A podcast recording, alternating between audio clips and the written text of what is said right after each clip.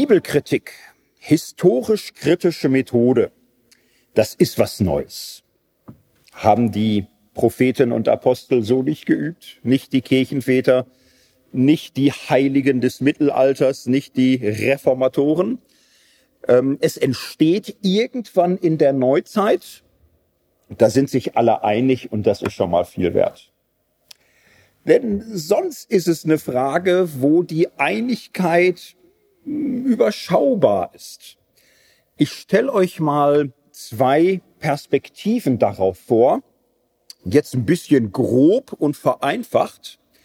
Das heißt nicht, dass das keiner so vertritt. Also das wird auch so grob und vereinfacht vertreten, wie ich es jetzt mal vorstelle. Es gibt die einen, die sagen, in der Christenheit galt die Bibel als Gottes Wort. Punkt. War immer so. Ist schon in der Bibel so. Und alle wahren gläubigen Christen haben das so gesehen. Und in der Neuzeit kommt es zu einer geistlichen Katastrophe. An die Stelle des Gehorsams tritt die Kritik. Die Bibel wird nicht mehr als Wort Gottes gelesen, sondern als Menschenwort. Die Autorität Gottes reißt sich die menschliche Vernunft an. Und wo man früher demütig bekannte, dass allein der Geist Gottes wahres Verstehen schenken kann, traut man dies nun dem Geist des Menschen zu. Bibelauslegung, was einst der Erbauung des Glaubens diente, sorgt nun für seine Zerstörung. Die historisch kritische Methode ist eine geistliche Katastrophe. Es ist ein Abfall vom wahren Glauben, den alle noch irgendwie geteilt haben. Und darum erkennt man wirkliche Christen daran, dass sie äh, kein Millimeter Richtung historisch-kritische Methode sich bewegen oder verführen lassen. Ganz klar. So sagen manche, sagt man. Jetzt gibt's eine andere Perspektive, die sagt, wir wissen auch, wer das so sagt, die nennt man Fundamentalisten. Daran erkennt man die. Sobald jemand äh, bei historisch kritischer Methode zuckt oder auch nur die Augenbrauen runzelt, halte Abstand, junger Mensch.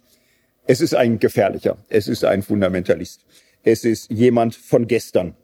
Es ist jemand, der antimodern ist, ein Feind der offenen liberalen Gesellschaft. Denn die Entstehung der historisch kritischen Methode ist eine Befreiungsgeschichte. Eine Befreiung von der Diktatur autoritärer, dogmatischer Christentümer. Die historisch kritische Methode gehört zu den Befreiungsbewegungen der Neuzeit. Sie hat uns befreit vor der Bevormundung durch das kirchliche Lehramt, von der Bevormundung durch äh, abergläubische, dogmatische Christentumsverständnisse. Die historisch kritische Methode hat uns gelehrt, die Bibel zu verstehen, zu verstehen, was die Texte sagen und sich nicht in irgendwelche dogmatischen Illusionen zurückzuziehen. Die historisch-kritische Methode dient der Bibel, weil sie die eigentliche Bedeutung der biblischen Texte herausarbeitet. Sie steht im Gegensatz zu jeder dogmatischen Bibelauslegung. Und darum ist sie aus rationalen und theologischen Gründen schlechthin notwendig. Ja, wird auch vertreten, ne? habe ich gehört, dass, das, dass man das so sagt. So, jetzt könnten wir sagen, Ring auf. Lassen wir die beiden doch mal aufeinander prallen. Mal gucken, ob die sich verstehen. Ich äh, weiß, sage euch, die verstehen sich nicht. Ne? Das ist, die sind da beide richtig wütend. Und das glaubt man gar nicht. So, der, der Witz ist, wenn die unter sich sind, können die ganz nett sein. Beide. Ne? Ich habe so ein Leben, ich kenne beide Welten so und die können ganz lieb sein. So, wo, wo sie sich nicht angegriffen fühlen oder so. Da, da kriegst du ganz tolle Freunde auch, so in beiden Welten. Aber wer, boah, da, da kriegt irgendwer das Gefühl, jetzt ist er nicht mehr unter sich so mit anderen. So jetzt, jetzt, äh, jetzt, jetzt kommt da diese andere Position hinein, dann geht's los. Und dann kann es auch wild werden. Ja, Warum machen wir so ein Thema heute Morgen? Naja, mit der ganzen Worthausgeschichte hat das was zu tun. Also es sind ja viele zum ersten Mal hier. Herzlich willkommen, super. Und ähm, wer schon mal was gegoogelt hat oder schon mal was gehört hat oder vielleicht sogar schon gewarnt worden ist, merkt das ganze Thema Worthaus, ja, hat immer wieder auch diese Frage, moderne Bibelwissenschaften heutiges Bibelverstehen, ähm, andere Umgangsweisen mit der Bibel, fundamentalistische, evangelikale Bibeltreue. Also da gibt's schon so eine Geschichte, wo man äh, sich wütend machen lassen kann, wenn man möchte. So, wenn man sagt, ach, ich habe niedrigen Blutdruck, also mir hilft bisschen wütend werden, also ich könnte da Kontakte vermitteln. Aber ähm, wir wollen heute das Gegenteil. Ne? Wir wollen heute einfach mal hinschauen. Es ist ein Thema für äh, das für die vielen bibelwissenschaftlichen Beiträge bei Worthaus so eine Art Grundlagenbedeutung hat. Ich mache ja heute, wie auch sonst in der Regel, keine direkten Bibelauslegungen. Ich bin ja kein Exeget. Ich habe ja nur so komische systematische Theologie gelernt und so schwerpunktmäßig. Aber na, es hat sehr viel damit zu tun. Es geht schon um die Grundlage, um die Basis, um die Fundamente, wie heute Bibel ausgelegt wird. Darüber werde ich heute reden. Übrigens auch morgen, übermorgen und überübermorgen werde ich auch darüber reden. Und äh, was ich machen möchte, ist, ich möchte über die historisch-kritische Methode vier historisch-kritische Vorträge halten. Das ist äh, auch sehr normal und so gemeint. Historisch-kritische Methode meint in der Theologie nicht, wir sind alles ganz normale, kluge Leute, aber wenn es um die Bibel geht, da brauchen wir irgendeine so spezielle Foltermethode oder so, sonst kommen wir mit dem Buch nicht klar. Also das ist nicht der Anspruch, im Gegenteil. Der Anspruch ist, die Bibel so auszulegen, wie wir historische, ältere, antike Texte auslegen. Wir müssen das ernst nehmen. Die Texte sind nicht äh, aus unserer Zeit, sondern aus einer ganz anderen Zeit und ganz anderen Welt. Und ähm, da müssen wir ernst nehmen, was wir sonst auch machen. Wir müssen uns mit der damaligen Welt beschäftigen und uns auch ein bisschen überlegen, wo wir heute stehen, von woher wir das machen. So, und das werde ich mit der historisch-kritischen Methode so machen. Ich werde sie historisch beschreiben, also erstmal verstehen versuchen, wo kommt das her? Wie ist das entstanden? Wie sind die Zusammenhänge da gewesen? Welche Gründe, welche Anlässe, welche Auseinandersetzungen haben dazu geführt? Ich werde das kritisch machen, an der Stelle kann man gleich äh, Verwechslungsfehler im Kopf haben. Äh, kritisch heißt nicht dagegen sein. Gibt Menschen beim Wort Bibelkritik, zucken die schon und sagen, da siehst du doch, dass es falsch ist. Ne? Also die Bibel ist nicht dazu da, dass wir sie kritisieren, sondern empfangen. Und ähm, das ist halt, es stimmt nicht, nicht. Das Wort Kritik heißt nicht dagegen sein. Im ursprünglichen Wortsinn heißt Kritik äh, unterscheiden, differenzieren. Heutzutage in der Alltagssprache hat sich so ein bisschen eingebürgert, jemand kritisieren heißt widersprechen, dagegen sein und so weiter. Da muss man jetzt aber unterscheiden. Das ist die Alltagsbedeutung heute. Das Wort Kritik so wie es in der damaligen Zeit verwendet wurde, meint ganz schlicht differenzierend unterscheidend historisch kritische Ausgaben gibt's nicht nur von der Bibel, sondern auch von Goethes Werken, von Shakespeares Werken. Und äh, da, da wird ja auch nicht äh, sofort geschrieben, Goethe war ein Panaskop, der keine Ahnung hat oder so. Nein, die, die, die lieben ihn ja alle. Ne? Und äh, die, die ihn lieben, machen eine historisch-kritische Ausgabe, weil sie erstmal unterscheiden, welche Ausgabe und Original und Neuauflage und Sonderdruck und Abweichung. So, so darum geht's. Das ist übrigens jetzt Kritik auch gewesen, nicht? also unterscheiden, unterscheiden zwischen Alltagsbedeutung, kritisieren heute So, und das kritisch in historisch kritisch, wo es darum nicht geht, aber wir sind schon mittendrin. So, und es war sogar historisch kritisch, weil, ne, heutige Bedeutung, damalige Bedeutung, um solche Sachen geht es. Ja, und heute werde ich ähm, damit äh, beginnen im 17. Jahrhundert. Das Ganze ist übrigens bereits der siebte Teil einer Serie. Geschichte der Bibelauslegung, wer auf der Worthaus Homepage oder YouTube oder auf dem Podcast-Anbieter seines Vertrauens mal guckt. Äh, da gibt's schon Vorträge über Irenäus, über Origenes, über Augustinus, den Kanon, Luther und Erasmus. Das ist man aus Netflix gewohnt. Es gibt am Anfang so ein schönes Was bisher geschah. Ja, aber haben wir keine Zeit. Ne? Also ihr, ihr hört das, wenn es euch interessiert. Also so ganz kurz möchte ich schon andeuten, dass wir ins 17. Jahrhundert mal hineinkommen. Die Bibel hat man ausgelegt, na ja, schon lange. Ne? Also sobald sowas gibt, fängt man an, damit was zu machen. Und äh, das ist vielschichtig. Ich habe davon gesprochen. Da gibt's ein Spektrum von manchen, die die Bibel sehr geistlich, religiös auslegen. Es gab aber auch in der Antike schon starke Ansätze, genau hinzuschauen, geschichtlich ernst zu nehmen, Quellen, alte Sprachen, also Origenistische Schule, Antiochener und so. Da gibt's mehr, ich sag mal, Problembewusstsein für geschichtliche Fragen, als man manchmal, wenn man sich für zu aufgeklärt hält, so denkt. Im 16. Jahrhundert ist ein bedeutsamer Einschnitt aus zwei Gründen. Zum einen ist der Humanismus eine geistige Bewegung, die katholisch, evangelisch und auch ein bisschen darüber hinaus ähm, einen starken äh, Ansporn hat, zurück zu den Quellen zu gehen.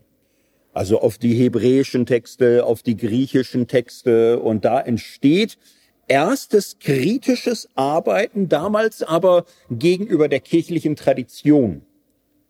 Da beginnt vieles, was im, im, im Grunde so zu den Anfangsgründen gehört, historisch kritischer Schriftauslegung des 17., 18., 19. Jahrhunderts. Und die Reformation spielt dafür eine sehr große Rolle, weil Reformation bedeutet, nicht das kirchliche Lehramt, nicht der Papst, nicht die Konzilien sind die letzte Instanz für die Wahrheiten des Glaubens, sondern die Bibel. Sola Scriptura, die Bibel ist der letzte Maßstab, an dem sich alles messen lassen muss. So, und das bringt die Bibel in eine neue Rolle. Man muss sagen, sie wird immer gelesen, immer gehört. Natürlich wird sie nie von Laien gelesen. Die hatten sowas natürlich nicht auch bei Theologen auch nicht so viel gelesen. Man hatte schon so seine eigene Dogmatik und die Bibel wurde zitiert. So, aber sie spielte längst nicht so eine zentrale Schlüsselrolle wie im Reformationsjahrhundert. Dadurch, dass die Reformatoren gesagt haben, wir entsagen dem Papst und berufen uns auf die Bibel, hat es nicht mehr aufgehört, dass Bibelauslegung ein ganz entscheidendes Medium war. Die Katholiken finden an, die Bibel gründlich zu studieren, um die Protestanten zu widerlegen.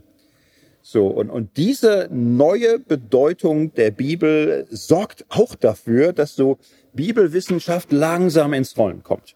So, das war jetzt der Mini-Rückblick, was bisher geschah.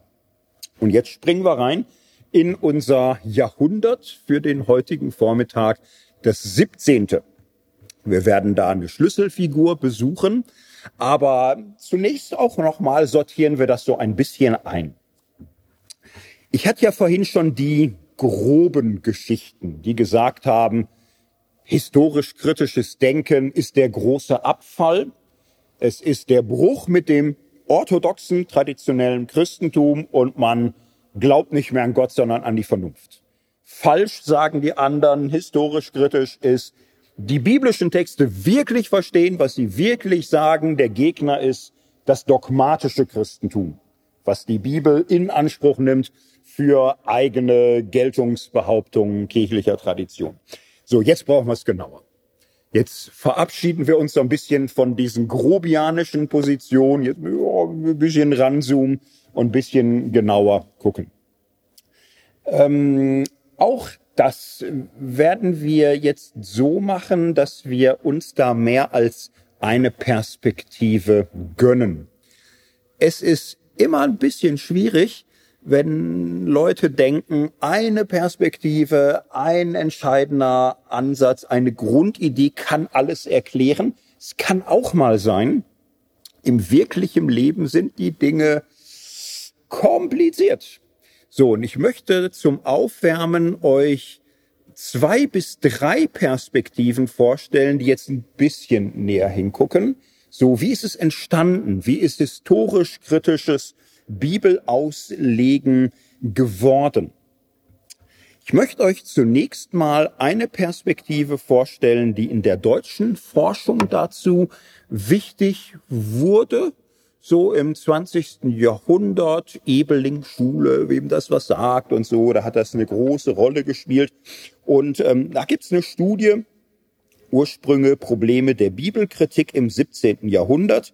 Da wird äh, folgende Story erzählt, folgende Geschichte. So, die Bibel ist für die Protestanten ja Grundlage des Glaubens. So, ähm, am Anfang äh, also in der Reformation ist das irgendwie so, in der nachreformatorischen Generation wächst die Bedeutung der Bibel. Bei Luther ist sie Grundlage. Verrückterweise ist in den Bekenntnisschriften noch so gut wie nichts über die Bibel zu lesen. Das unterschätzen viele. Kann ja jeder mal gucken, lutherische Bekenntnisschriften äh, und suchen, bis er einen Paragraphen über die Bibel findet. Da muss man lange, lange, lange, lange, lange, lange blättern. Nur so nebenbei. Das ist äh, witziger, als man denkt.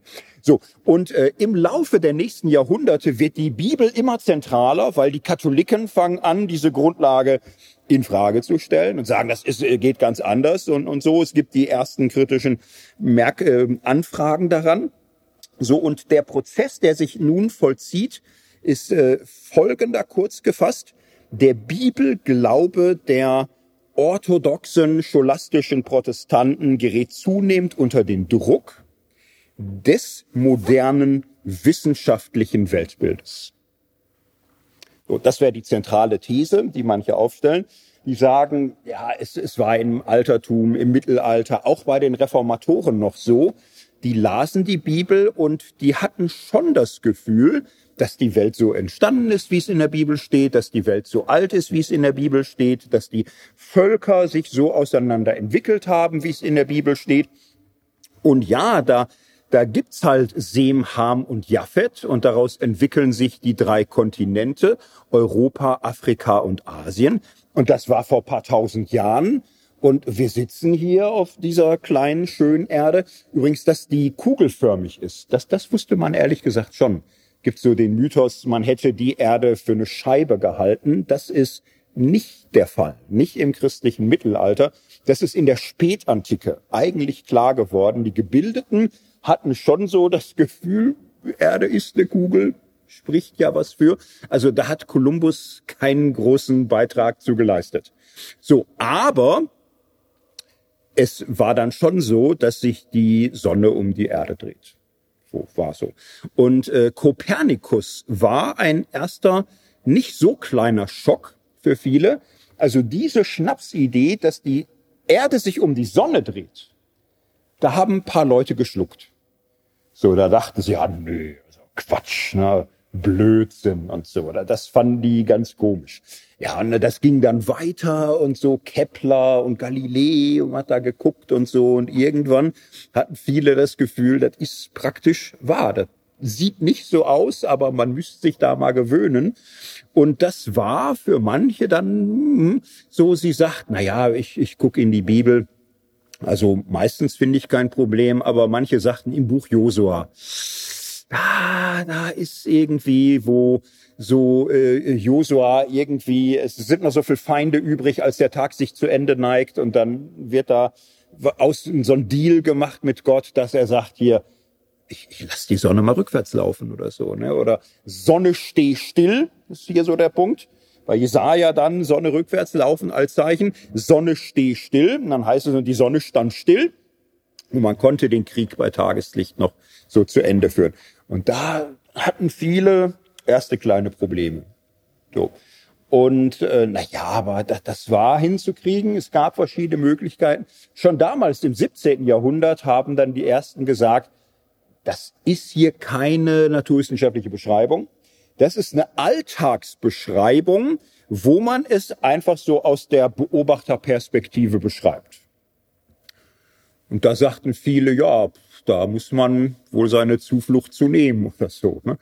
Andere gingen einen Schritt weiter und sagten, wir haben den Eindruck, dass die Verfasser das echt noch nicht wussten, weil wenn der Josua sagt, Sonne steh still, okay, so, ne, das Beobachterperspektive, aber der Text sagt ja dann, er beschreibt es so, als er wüsste er Bescheid, dass die Sonne stillstand.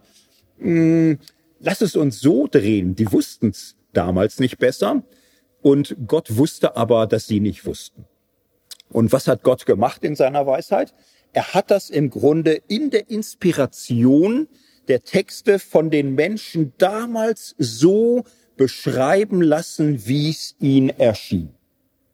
So, vielleicht hat Gott was völlig anderes gemacht, vielleicht hat er einfach die Erde angehalten, vielleicht hat er auch irgendwie ein Zauber, der zu hoch ist für uns oder so, kann ja vorkommen und so. Versteht ja auch nicht jeder, was der Galilei da am Himmel guckt oder der Kepler und so. So, und das nannte man Akkommodationstheorie. Und das war echt nützlich, dass man sagte, Gott passt seine Offenbarung an, an das Fassungsvermögen der Menschen. So, und da dachten viele, ja, ist ein bisschen krasser, weil dann müsste man im Grunde sagen, was da steht, also stimmt nicht wirklich, aber Gott hat sich darauf eingelassen, um auf das damalige Weltwissen sich irgendwie herabzulassen und so. Und das waren so zwei Möglichkeiten, nicht? Also entweder zu sagen, das, was da steht, stimmt, es ist einfach so eine Beobachterperspektive, oder zu sagen, das, was da steht, stimmt eigentlich nicht, aber Gott hat es gebraucht, so dass äh, das, was er wirklich getan hat, für die Menschen damals unanstößig und begreiflich war. Und da konnte man drüber zanken. Da war schon irgendwie alle guckten am Himmel, lasen nochmal und, und dachten nach und, und so und hatten da echt mit zu tun. Und jetzt hätte man sagen können, das ist so ein Schock, jetzt erholen wir uns erstmal ein Jahrhundert. Aber es, es kam ja lauter Sachen. So, also jetzt doch nochmal zu Kolumbus. Bisschen geschockt war man ja schon. So, ne? Also, dass es jenseits der Welt noch paar Inseln gibt, das ist ja super. Aber dass man da reist und reist und reist und reist und auf einmal Inseln findet, die überhaupt nicht mehr aufhören. So, und, und wo da Leute sagen, da ist einer schon zehn Jahre unterwegs, der findet gar kein Ende. Das sind sehr komische Inseln, die wir da gefunden haben. Das war ein bisschen schockierend. So, das hatten die, ja, so langsam kriegte man die Ausmaße mit, was da für Inseln im Westen waren. Und ähm, auch die Menschen da, das war sehr verstörend. Die wussten nix. So, das war alles, alles sehr komisch. Die haben da auch irgendwie gebaut oder so. Es waren Menschen irgendwie. Boah, selbst darüber konnte man streiten, aber irgendwann einigte man sich, es, es sind wahrscheinlich Menschen, die wir da haben. Aber das war sehr verstörend. Sind die jetzt von Semham oder Japhet? Äh, was sind das für Menschen? Richtig schwarz sind sie nicht. Weiß auch nicht. Ja, Asiate hatte man mal auch, auch nicht so richtig. Was sind das für Menschen irgendwie? Wilde. Warum gibt's die? Und äh, es ist, ist das Jahr, äh, was weiß ich, 1500 ist bald. Wer hat die missioniert? War eigentlich die Idee, dass die Apostel durch waren. So, das, das, davon ging man ehrlich gesagt aus. Die Apostel haben die Welt so und, und Paulus hatte doch schon gesagt, bis an die Enden der Erde, Klammer auf Spanien, Klammer zu. So, jetzt, dass da noch irgendeine Insel ist, ja, du lieber Himmel, sei ihr gegönnt oder so. Aber so, also ganze Kontinente so und dann, dann kommt irgendeiner und sagt, ich glaube, ich habe da wieder was erfunden, nennen es Australien oder so. Auch Menschen, auch komische Menschen und so. Und das, das waren alles so Sachen, wo die Leute irgendwie bisschen Probleme hatten und sagten, äh, kann doch nicht sein, dass es 1500 Jahre lang Kontinente gab, wo das Evangelium nicht verkündet wurde. So, jetzt aber schnell, die, die müssen wir alle ruckzuck irgendwie. Aber es, es kam ständig, und jetzt will ich nicht die moderne Wissenschaftsgeschichte erzählen, man brauchte ständig neue Akkommodationsvorschläge, äh, so, also wo irgendein Nichtwissen so, so wieder sortiert werden muss. So, und äh, auch äh, Altertumsgeschichte. Ne? Also können wir jetzt ganz lange strecken. So, man merkte, die Ägypter sind ja nicht von gestern, die Inder, die Chinesen. Also man kriegte so langsam Ahnungen, dass es Völker gibt, deren Geschichte weit, weit länger zurückreicht, jetzt als so die Mosezeit. Konnte sagen, ja, die Chinesen lügen vielleicht. Aber warum sollen die lügen? Und die, die, haben ja auch altes Zeugs da rumliegen, auch die Inder und, und so. Also man, man kriegte immer schwummerantere Gefühle dabei. Man hatte so seine Techniken. So irgendwann fing einer an zu sagen, mit Adam und Eva, sagen wir mal so, vielleicht ist das auch der Stammvater ähm, nur so der, der Bibelwelt, der Israeliten. Und vielleicht gab's ja auch schon so Präadamiten. Also Leute auf anderen Kontinenten, ganz woanders und so. Wenn man in der Bibel guckte, spätestens äh, bei Kain hatte man das Gefühl, wer soll den umbringen? Ja, super Idee. Ja, vielleicht tatsächlich so andere so. Ne? Da haben manche probiert, das so zu sagen. Vielleicht sind Adam und Eva gar nicht die ersten Menschen. Vielleicht dachte man das nur so in diesem Weltwinkel und davor gab's andere. Fanden die Zeitgenossen aber nicht lustig. Ne? Der kam dann ins Gefängnis und war dann weg und musste wieder rufen. Ähm, das hieß damals noch nicht Cancel Culture, das hieß damals normal. Also, das nur so nebenbei. Ne? Also, gibt heute so eine gewisse Wehleidigkeit, ne? als hätte so 6000 Jahre lang Menschheitsgeschichte jeder sagen dürfen, was er will. Und dann hätten irgendwelche bösen Linken Cancel Culture. Also früher war das normal. War sehr normal. Ne? Irgendjemand sagt, was weg ist er. So, alle sind wieder ruhig oder so. Normal, das nannte man nicht Cancel Culture. So, und ähm, jetzt diese Perspektive sagt, das wuchs so an. Das wurde immer größer. Und ähm, das Interessante ist, die Vertreter des orthodoxen Glaubens, die wurden angesichts dieser heranschwellenden Flut nicht nachgiebiger. Die haben nicht gesagt, ja, da, da müsste man mal ein paar Kompromisse aushandeln, da, da müsste man mal ein bisschen entgegenkommen. Also der Witz ist, äh, je größer die Zweifel, desto unfehlbarer wird die Bibel.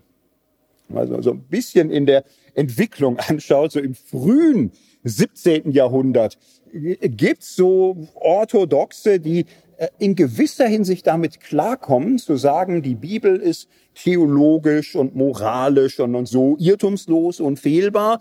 Und für andere Fragen, ja, andere Fragen sind andere Fragen. Ne? Da, da, da ist dann auch Beobachtung und Vernunft und, und sonst wie. Und es, es gibt so die Tendenz, dass im, im Grunde je länger, je mehr die Bibel restlos unfehlbar wird.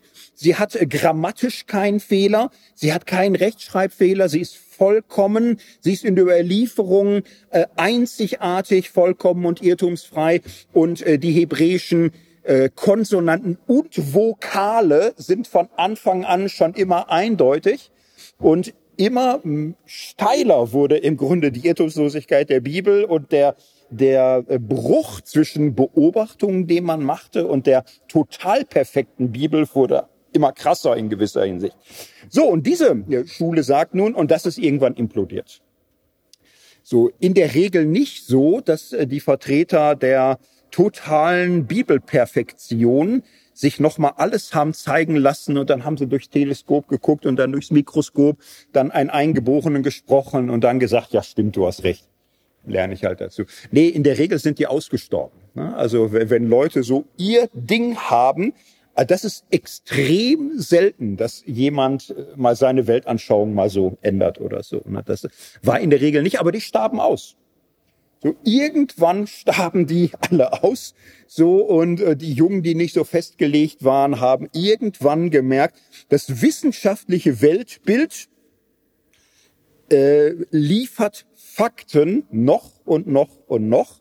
Und was wir jetzt machen müssen, ist im Grunde das mal klarkriegen, dass äh, die Bibel da einfach andere Zeit, andere Welt und, und so, wir, wir müssen uns darauf einstellen. So, wäre eine Geschichte. wäre eine Geschichte zu sagen, das wissenschaftliche Weltbild setzt sich immer stärker durch, 17., 18., 19. Jahrhundert, paar wehren sich wie verzweifelt, sterben aus. So, und dann müsste man irgendwann sagen, ja, und dann, nee, so ganz ausgestorben waren die nicht, da, da kommt immer was nach. So, und das ist dann aber moderner Fundamentalismus, andere Geschichte, anderer Vortrag, anderer Podcast, könnte man viel zu sagen. An dieser Geschichte ist ein bisschen was dran. Ich habe jetzt hier keine Fakten erfunden. So, ne? Also man, man, man kann das so sagen. Das ist nicht die ganze Geschichte. Es ist auch schwierig zu sagen, das ist die zentrale Geschichte. Ich möchte euch einfach eine andere Geschichte daneben halten. So, einfach nochmal eine andere Perspektive. Ähm, die funktioniert äh, in, interessant anders. Und äh, das, was wir jetzt hatten, ist eine Geschichte, man kann die für Frankreich und Niederlande halbwegs so erzählen. Übrigens, äh, wer die historisch-kritische Methode nicht erfunden hat, sind die Deutschen. Ne? Also wir ganz spät. Wir hatten da 30-jähriger Krieg. Danach waren wir wieder, äh, was weiß ich, äh, so Steinzeit und so. Und bis wir anfangen zu denken, haben englische, niederländische, französische Gelehrte alles Mögliche schon hingestellt. Also Deutschland ist äh, total spät. Wir waren dann eher dabei, so kann man das nochmal radikalisieren. Ne? Da kommen wir ins Spiel. Aber mit den Anfängen historisch-kritischer Forschung hatten wir in Deutschland nichts zu tun. Nichts. So, das war gerade eine Geschichte, die kann man ganz gut erzählen. Frankreich, Niederlande. Jetzt mal eine englische Geschichte. In England äh, würde man auf einen anderen äh, Weg kommen. Äh, da haben wir im 17. Jahrhundert nämlich andere Herausforderungen. Das könnte man jetzt auch ganz lang erzählen, aber irgendda da, ihr findet da was, ne? Googelt einfach, ne? Englische Geschichte, englischer Bürgerkrieg, alles super. Kann man viel machen über Cromwell, auch tolle Sachen ne? mit Königen und Königen, Kopf ab, Hoppla und, und all so Sachen und so, ne? Da kann man schon interessante Geschichten so. Und ähm, in dieser Zeit ist England ja auch echt bunt. So, man hat äh, altkatholische, die immer noch so das Gefühl haben, das lassen wir denen nicht durchgehen. Man äh, reißt nicht einfach eine Juwele aus der Krone der ja, Mutterkirche und so. Wir holen uns diese Insel zurück und, und so. Dann, ja, gab's streng Reformierte sehr streng kalvinistische Menschen, die sagten, Schottland haben wir schon, den Rest holen wir uns auch und so. Ne? Das äh, geht gar nicht. Dann gab's Anglikaner, Anglikaner, die große Staatskirche, Heinrich der Achte. Und man hat sich da, der Anfang ist nicht ruhmreich, aber man hat dann gesagt, wir hatten jetzt so einen beschissenen Anfang in der äh, Kirchengeschichte. Jetzt müssen wir aus Trotz uns irgendwie echt mal Mühe gegeben. Und dann haben die wirklich spannende Sachen gemacht. Sie haben so ein bisschen versucht, Best of so, wir machen via Media, wir halten Traditionen, wir halten Liturgie, wir halten äh, die Geschichte, die Verbundenheit mit der alten Kirche und äh, wir nehmen dazu reformatorische Theologie. Wir brechen immer so ein bisschen die Spitzen ab, so bei diesem im Kontinent, die wurden auch so wild und wütend und so. Wir hören uns den Buzer näher an, wir machen da aber was eigenes, wir machen das so ein bisschen so reformiert mit Augenmaß und viel katholische Tradition. Wir sind so die große integrierte Kirche. So, das hat man irgendwie hingekriegt und dann hatte man da aber auch Flügel, so High Church, Low Church, früh evangelikal, liberal, alles so heutige Begriffe, damals ein bisschen anders und, und so. So, großes Spektrum. Und jetzt hätte man herrlich in Frieden und Freuden leben können, aber die dachten, ja, ein paar Kriege könnte man probieren. Vielleicht kriegen wir irgendwas doch durchgesetzt. So Bürgerkrieg und all diese ganzen Sachen. Müssen wir nicht näher einsteigen. Und ähm, die großen Fragen waren damals immer aber auch dann Bibelfragen. Und man fragte sich zum Beispiel, wie soll denn der Staat aussehen? So, und dann gab's die einen, die gesagt haben, ein Staat braucht einen König. Wenn es gar nicht anders geht, nimmt man eine Königin. Da haben wir auch ganz gute Erfahrungen mal gemacht. Aber also ein König, ne? gekröntes Haupt und äh, ehrenvolle Abstammung. Warum? Weil es so geschrieben steht. Es ist so in der Bibel, ne? der König. So, da die regieren sich nicht selbst. Gott äh, verheißt einen König, er schenkt einen König, wenn die nichts taugen. Gott macht die rund und äh, er, er, er gibt einen König. Äh, ja, selbst der Messias, so ein König. Jesus ist König, herrscht als König. So, und es ist von Anfang an, wer war der erste König der Welt? Adam. Adam war der erste König der Welt. Er hat regiert über Eva und über die Kinder und, und so. Und so zieht es sich durch, dass die Männer über den Frauen und die Eltern über den Kindern und die Hochwohlgeborenen über den Pöbel und der König über dem Adel und so. So steht's geschrieben, das ist die Ordnung. Und da hatten aber nicht alle Freude dran. Und manche sagten, nee, nö, ich äh, lese in der Bibel, Jesus sagt sehr klar, ihr habt einen Herrn, einen Vater, Gott im Himmel, ihr seid alles Brüder. So ist es. So, ihr seid ein Leib, ihr seid alle auf Augenhöhe, kein Unterschied, ihr seid alle gleich. Gott allein ist der Herr. Und äh, so wollen wir das leben. So wollen wir Gemeinde leben. Wir wollen diesen ganzen Bischofsquark nicht akzeptieren. Ihr sollt niemand Vater nennen auf Erden. Niemand. So, und äh, wir sind eine Gemeinschaft der Schwestern und Brüder. Wir sind eine heilige Gemeinschaft vor Gott. So, man kann für Verwaltungsfragen, kann man Leute wählen. Haben die damals auch schon so nachgerufen, nachgewählt. Aber wir wollen eine egalitäre Gemeinschaft. Und im Alten Testament, ja, ja, lest doch mal die Geschichte, als das Volk sagt, wir wollen einen König. Der, der Samuel weint die ganze Nacht.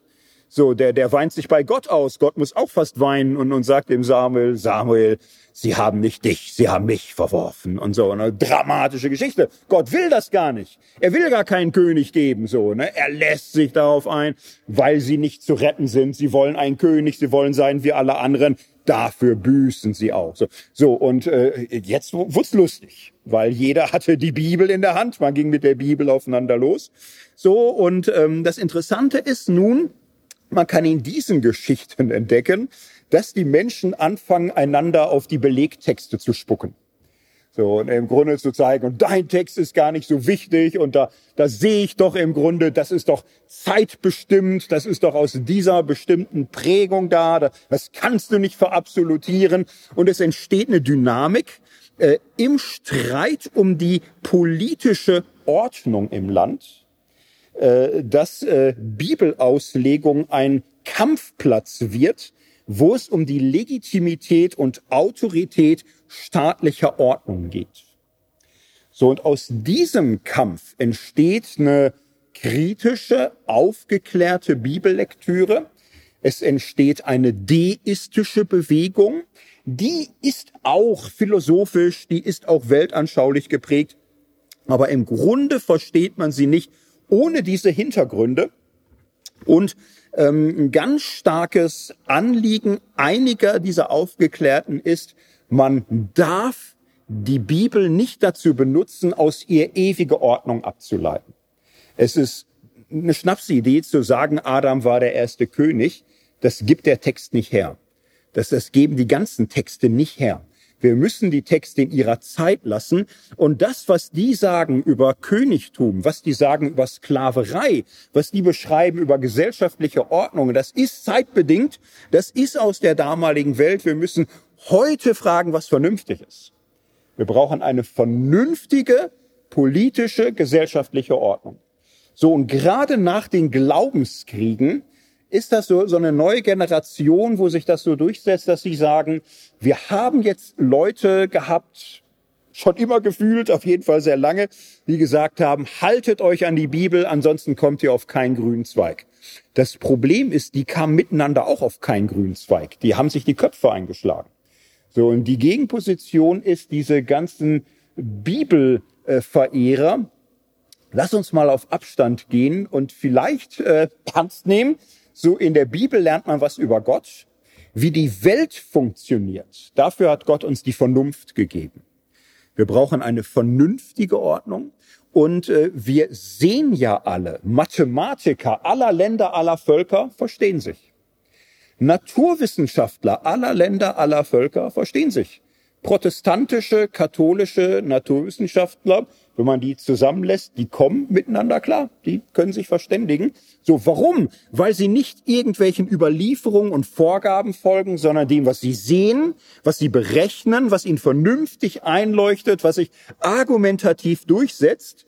ja, könnte der Weg sein. So, lasst uns mal so versuchen, Recht zu entwickeln. Lass uns mal so versuchen, Staatsformen zu entwickeln. Lass uns mal so versuchen, Rechte zu definieren, die alle Bürger haben. Jetzt könnte man was über Thomas Hobbes sagen und John Locke und, und äh, Shaftesbury und, und hm, so all dies und das ist da ein Hintergrund. Und ähm, gerade in der englischen Geschichte wird deutlich, Bibelkritik ist eine Art Reaktion auf einen autoritären Bibelgebrauch. So zur Legitimation politischer gesellschaftlicher Ordnungen gebrauchte man die Bibel und äh, wenn einem diese Ordnung gar nicht einleuchteten, so war Bibelkritik eine Art Notwehr gegen diese Übergriffe. So, wie ist die Geschichte? Wissenschaftliches Weltbild, Streit um politisch-gesellschaftliche Ordnung. Na, das, das sollte man beides mal sehen. Müsste man so nebeneinander betrachten. Ganz lange, komplizierte Geschichten. Es gibt auch ganz ähm, witzige Nebenstränge. Einen möchte ich euch noch vorstellen, bevor wir zu Spinoza kommen. Richard Simon. Richard Simon, französischer, ja, katholischer Christ, Kleriker, hat wechselvolle Geschichte, war bei Orat Oratorianern und Jesuiten, ähm, war so ein Bibelgelehrter, so ein Nerd, der hat also die alten Sprachen gemocht, sich damit beschäftigt und, und so. Hat viele Beobachtungen gemacht, war eigentlich so ein Bibelgelehrter der damaligen Zeit, der sich da reingekniet hat. Und der hat Beobachtungen gemacht. Ne, der, der merkte irgendwann, die hebräischen Texte der Bibel und die Septuaginta und die Vulgata, also die lateinischen, griechischen, hebräischen Texte, da gibt's echte Probleme. So echte Probleme. Und das quälte ihn erst. Aber dann hatte er eine ganz witzige Idee, da musste er richtig lachen. So, da sagte er sich also, macht mir Probleme, dass ich gerade auch nicht weiß, was denn der Bibeltext ist. Mensch, also ich hab, hab gedacht, das ist alles klar, aber ist gar nicht so klar. Und auf einmal musste er ganz wild lachen, weil er merkte, wenn mir das schon Probleme macht, was macht das denn mit diesen bekloppten Protestanten erst? Und da war er ganz glücklich, dass er sagte, ja, ist, wir haben auch früher gedacht, wir haben alles klar, aber im, im Grunde, das ist eine Entdeckung, also ich verbrenne mir da die Hand, ne, es tut mir weh, aber den Protestanten sprengt das beide Beine weg. Da, da muss man eigentlich öffentlich machen, dass die mit ihrem Sola Scriptura, die, die bauen auf Sand, die, die haben ja nicht mal einen klaren Text, die haben viele Probleme, die sie gar nicht gelöst kriegen. So, und er schrieb da was und, und machte dann da so lauter, hier ist ein Problem, da ist ein Problem, da ist ein Problem tut uns weh, aber die bringt's um. So, ne? Und äh, er fand sich da auch ganz äh, cool. Aber seine Oberen fanden das so lustig nicht. Kardinal Bousset in Paris, der bekam davon Wind, der guckte sich das an. Und dann war wieder Cancel Culture, die nicht so hieß. dann war das Buch weg. Wurde verboten, wurde weggeschlossen. Der Orden sagte auch, und tschüss, bist nicht mehr dabei. Dann, dann war halt, war er raus. Er wurde jetzt nicht mehr verbrannt, ne? Also wurden alle so ein bisschen und, und so, das Ganze zu Tode foltern ist ja auch immer eine Sauerei und so. Na, man, man ließ ihn da machen und, und so, ne? Aber im, im Grunde so, und das Buch aber, ja, wurde nicht mehr so richtig so äh, offiziell vertrieben, aber in den Niederlanden. Die Niederlande waren ein sehr interessantes Land. Niederlande waren so ein bisschen dazwischen überall hatten so ihre Kriege, hatten so ihre Auseinandersetzungen. Äh, war ja früher alles auch irgendwie eins. Da hat man sich so getrennt, die Katholiken in den Süden Belgien, die Protestanten im Norden, aber auch nicht alle und Auseinandersetzungen, Spanisch-Niederländische Krieg und dies und das. Und irgendwann äh, äh gab es immer wieder so Phasen, wo die in den Niederlanden sagten, man müsste einander vielleicht auch bisschen mehr Freiheit geben. Also man könnte es lassen und wir bringen uns weiter alle um, aber besser nicht. Ne? Also warum? Ne? Das Ganze sich abschlachten irgendwie. Und die haben immer wieder so Phasen gehabt, wo sie gesagt haben, vielleicht denkt einfach jeder mal für sich selbst nach irgendwie. Und äh, die fanden das Buch dann auch echt witzig und da wurde es nachgedruckt und dann waren da wieder lauter unruhige Gedanken in der Welt.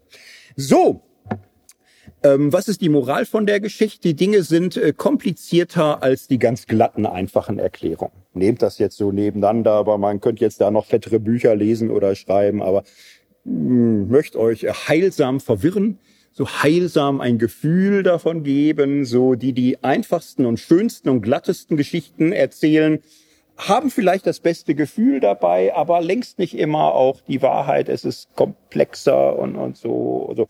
Und wir tauchen jetzt nochmal in einem besonderen Fall ein, der sehr lehrreich sein wird, nämlich Niederlande Baruch de Spinoza.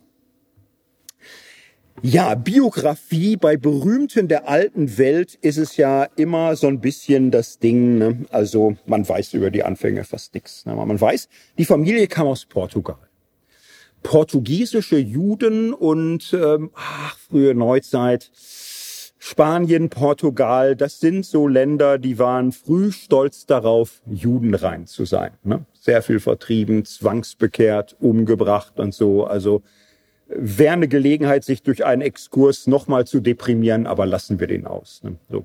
Familie flieht, flieht in die Niederlande. Niederlande wird Zuflucht für viele so Leute die äh, irgendwo raus mussten ganz schnell. So Synode, äh, Synagoge gegründet, gibt eine portugiesisch-niederländische Synagoge, äh, da ist er dann drin. Und äh, man merkt, ja, also Vater sorgt für seine Erziehung, er kriegt eine gute Ausbildung, auch eine talmudische Ausbildung. So, er hätte den Weg gehen zum, können zum Rabbiner. Aber es ist so Mitte des 17. Jahrhunderts, der hat da Fragen gekriegt, der Spinoza.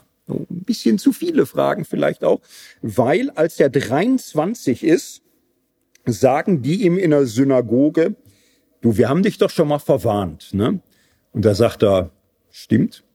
Und da sagten sie ja, und das jetzt schon wieder, dass du Gedanken in deinem Kopf hast, die, die tun uns alle nicht gut.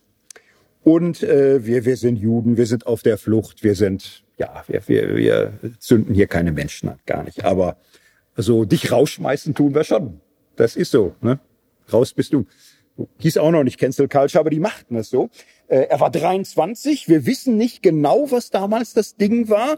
Wir vermuten aber, dass es schon Fragen waren, wie aus seinen späteren Büchern, auf die komme ich gleich.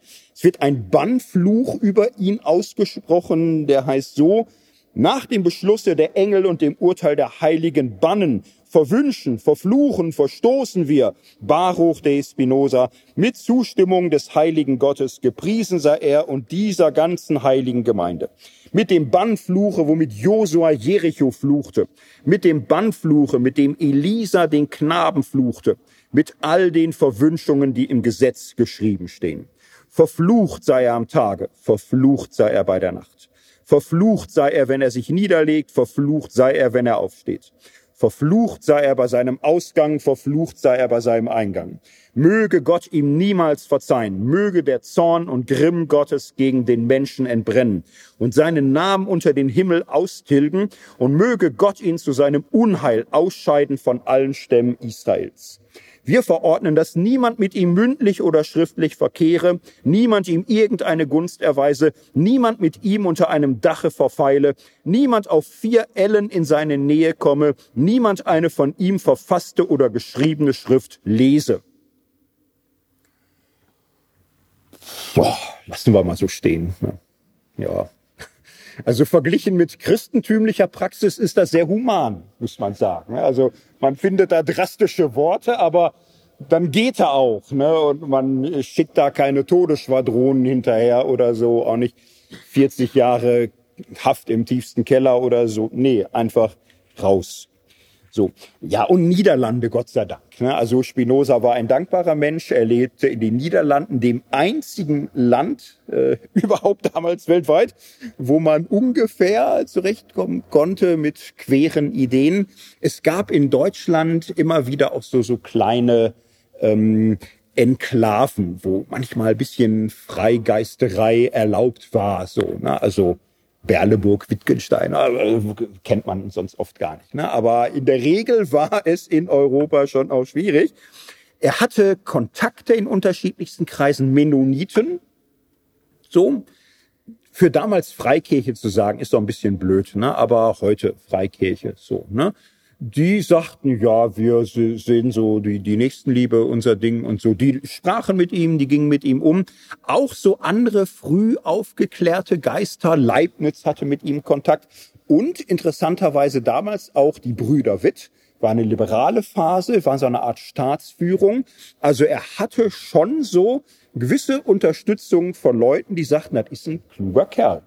So, er ist Jude, aber wir sind aufgeklärt, wir haben kein Problem damit und so. Ist auch Niederlande, wir haben überhaupt kein Problem. So, also er konnte irgendwie leben. Er stirbt mit Mitte 40 an Tuberkulose, Lungenentzündung, aber er überlebt äh, unverfolgt und weitgehend so halt am Rande, ne? schon am Rande der Gesellschaft, nicht mehr Synagoge zugehörig. Ja, die konservative christliche Welt, auch die fand ihn auch sehr gefährlich. So und ähm, Spinoza hat äh, damals ähm, dann so einen Brotberuf gehabt. Er wurde Schleifer für Brillengläser. So, wurde da ganz gut und das war so sein Ding. Äh, er hatte sogar mal eine kurze Berufung nach Heidelberg zu einem Lehramt. Aber er hat da so ein mieses Gefühl gehabt und er hatte recht, denn kurz danach äh, wieder irgendein so Krieg und so, ne, boah, zack, und war die Uni auch erledigt und so, da, da wäre auch nichts geworden. Und er hat neben seinem Brotberuf als Privatgelehrter so diese Gedanken, die er zu viel im Kopf hatte, dann so nach und nach aufgeschrieben. Davon ist ein Buch unter seinem Namen zu Lebzeiten erschienen. Das war eine Studie zu René Descartes. Ist auch wichtig irgendwie. Lassen wir aus. Wichtig. So, und äh, danach hatte er Bücher, da hat er selbst das Gefühl, ähm, ich möchte das mit der Verfolgung vielleicht nicht näher austesten. Man kann ja auch Bücher anonym oder unter falschem Namen oder gar nicht oder so veröffentlichen. So, und ein Buch erschien, das hier, ich habe es zufällig dabei, äh, theologisch-politischer Traktat. Und damit werden wir uns jetzt so einen restlichen Vortrag ein bisschen beschäftigen können, weil wenn man ein Buch, einen Menschen, ein System haben will für Anfänge historisch-kritische Methode, also man müsste das nennen. Es ist das Wichtigste. Es ist das äh, Bedeutendste, wo man das mal jetzt so am Stück sieht. Wir werden beim Referat auch merken, was ich bis jetzt so erzählt habe, war nicht, weil mir langweilig war, sondern irgendwie fließt das hier mit ein. Ne? Also schon viele Entdeckungen und Gedanken und so. Das, das ist alles im, im Grunde hier vorausgesetzt. So, und jetzt hören wir uns das mal so ein bisschen an, was er so schreibt. Er fängt in der Vorrede an. Da ich das seltene Glück genieße, in einem Freistaate zu leben, wo jeder die volle Freiheit des Urteils hat, wo er Gott nach seiner Überzeugung verehren darf und wo die Freiheit als das teuerste und liebste Besitztum gilt, so schien es mir kein undankbares noch unnützes Unternehmen, wenn ich zeigte, dass diese Freiheit nicht bloß ohne Schaden für die Frömmigkeit und den Frieden des Freistaats gewährt werden kann, sondern dass sie auch nicht aufgehoben werden kann ohne gleichzeitig diesen Frieden und die Frömmigkeit aufzuheben. Das ist das Hauptsächliche, was ich darlegen möchte. Ich finde das nebenbei echt wichtig. Das ist 1670. So, und für ihn war Freiheit jetzt nicht, ich darf sagen, was ich will, ohne dass mich einer kritisiert oder mir widerspricht. Nochmal so ein, ein kleines äh, Tritt an Schienbein gegen heutige Wehleidigkeiten gibt heute Menschen, die glauben, Freiheit ist alles zu sagen, ohne Widerspruch zu kriegen. Das ist, äh, finde ich ehrlich gesagt, gefährlich. So, also äh, Freiheit ist alles sagen zu können, ohne dafür ins Gefängnis zu müssen. Das ist Freiheit. So und zur Freiheit gehört, dass man Kritik kriegt dafür und sich zu wünschen, sagen zu können, was man will, ohne kritisiert zu werden. Äh, das ist ein Privileg, was du nur ganz oben in unfreien Staaten hast. Das ist sehr gefährlich. So, also ich finde, er hier, der verflucht wird und äh, verlästert und, und wer weiß wie und beleidigt, er ist dankbar für die Freiheit, dass morgens nicht die Polizei vor der Tür steht und ihn wegsperrt. So, das ist eine freie Gesellschaft, nicht eine Gesellschaft, wo du keine Kritik und keinen Widerspruch und keine Schmähung bekommst. Man müsste da mal die Maßstäbe justieren. Ich finde, da gibt's heutige Verwöhntheiten so an Recht darauf, nie kritisiert zu werden oder so, wie gesagt. Das ist eigentlich so ein diktatorisches Gelüste. Das, was er hier beschreibt, ist das überzeugendere Freiheitskonzept. So, und, und das nimmt er sich vor, ne, die Freiheit zu preisen in Fragen des Glaubens und der Politik. Darum heißt das theologischer politischer Traktat. Und in seiner Zeit, naja, es gibt schon so Gruppen, mit denen er schlechte Erfahrungen macht. Das ist nicht, äh, ich sag mal, die Obrigkeit, also die damalige Staatsführung in der liberalen niederländischen Phase, in der er überwiegend lebte. So, er schreibt es dann so, ich habe mich oft gewundert, wie Menschen, die sich rühmen der christlichen Religion, also der Liebe, der Freude, dem Frieden, der Mäßigkeit, der Treue gegen jedermann zugetan zu sein, vielmehr in Unbilligkeiten miteinander kämpfen und täglich den erbittertsten Hass gegeneinander zeigen können. Wir könnten aus seiner Lebensgeschichte jetzt lauter Beispiele bringen, wie Christen einander massakrieren, foltern, quälen, auslöschen. Äh, also seine ganze Kindheit ist nebenan 30-jähriger Krieg.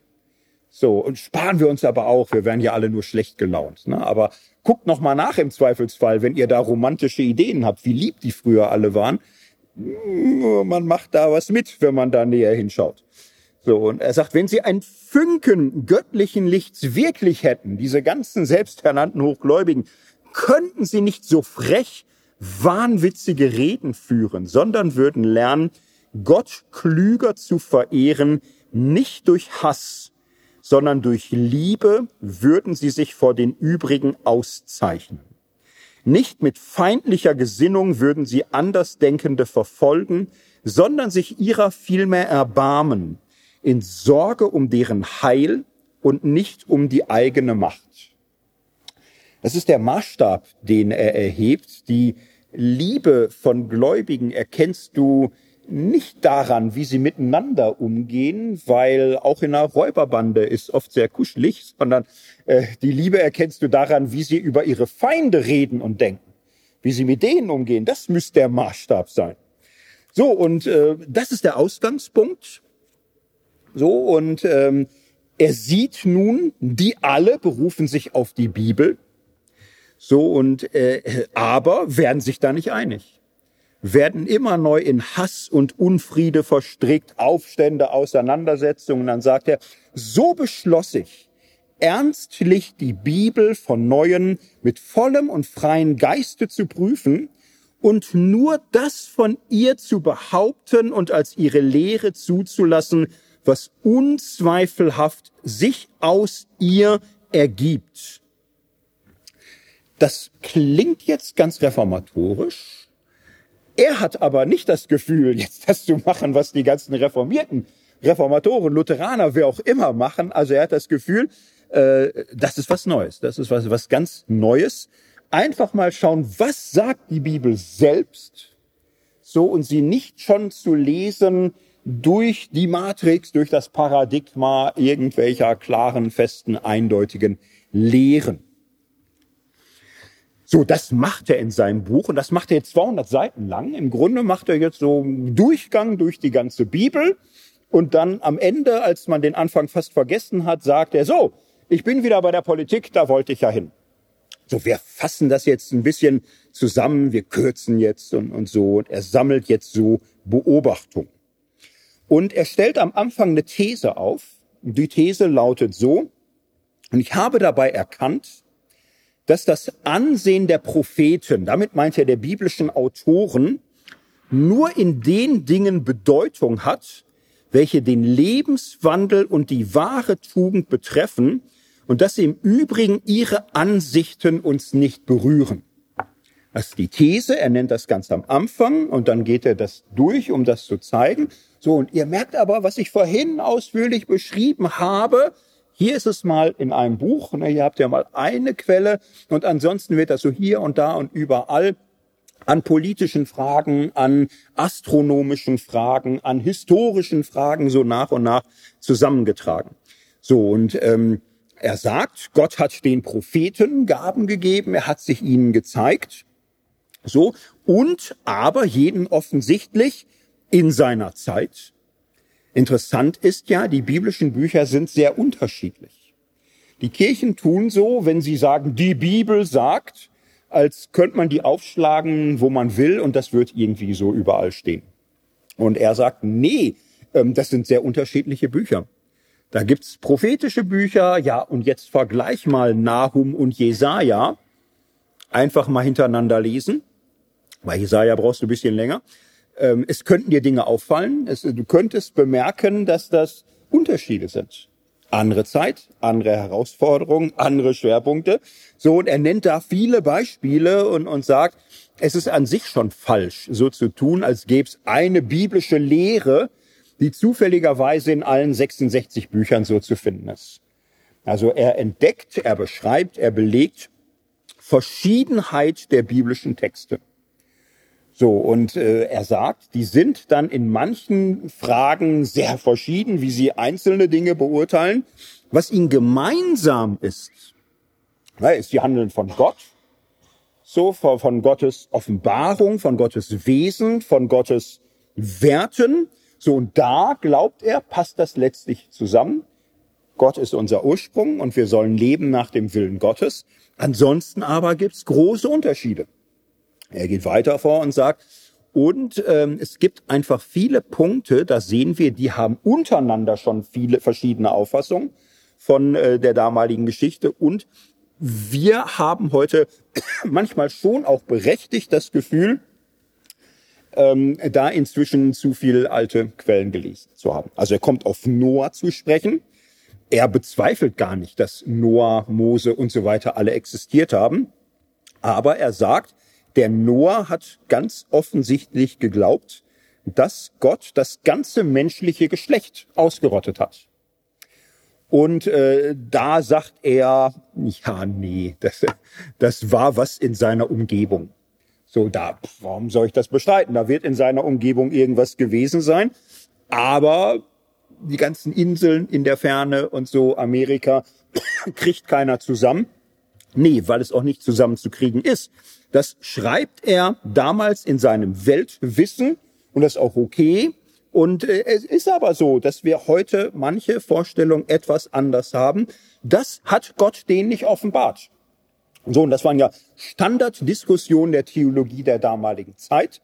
Und Spinoza versucht jetzt aber nicht, das irgendwie zu retten, Akkommodationstheorie so oder so.